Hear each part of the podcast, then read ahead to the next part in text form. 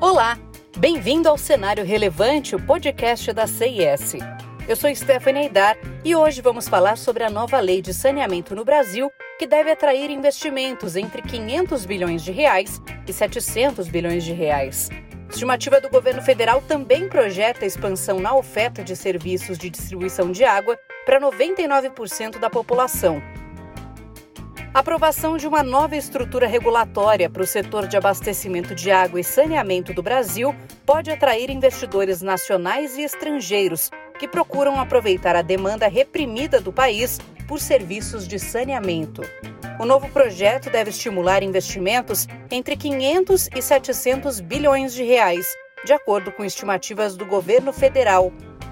O objetivo é expandir a oferta de serviços de distribuição de água para 99% da população de 209 milhões e meio do país e os serviços de coleta e tratamento de esgoto para 90% até o ano de 2033. Atualmente, apenas 83% dos brasileiros têm serviços de distribuição de água cerca da metade desfruta de serviços de coleta e tratamento de esgoto, segundo uma pesquisa de 2018 do Sistema Nacional de Informação sobre Saneamento.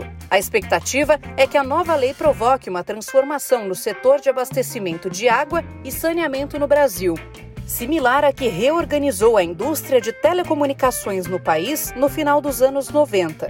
Isso foi possível através de uma onda de privatizações mais de 70% das cidades brasileiras têm o setor de água gerido pelo Estado. O país conta com cinco empresas privadas dominantes de água e esgoto. O novo marco regulatório deve promover segurança jurídica, além de aumentar a competitividade. O plano no estado de São Paulo é lançar um modelo de privatização para a Sabesp. Isso pode valer entre 50 e 60 bilhões de reais.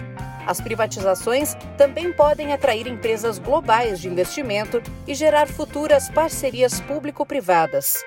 Negócios dentro do setor de saneamento que tragam mudança no controle acionário devem ser aprovados pela entidade que detém os direitos sobre os serviços.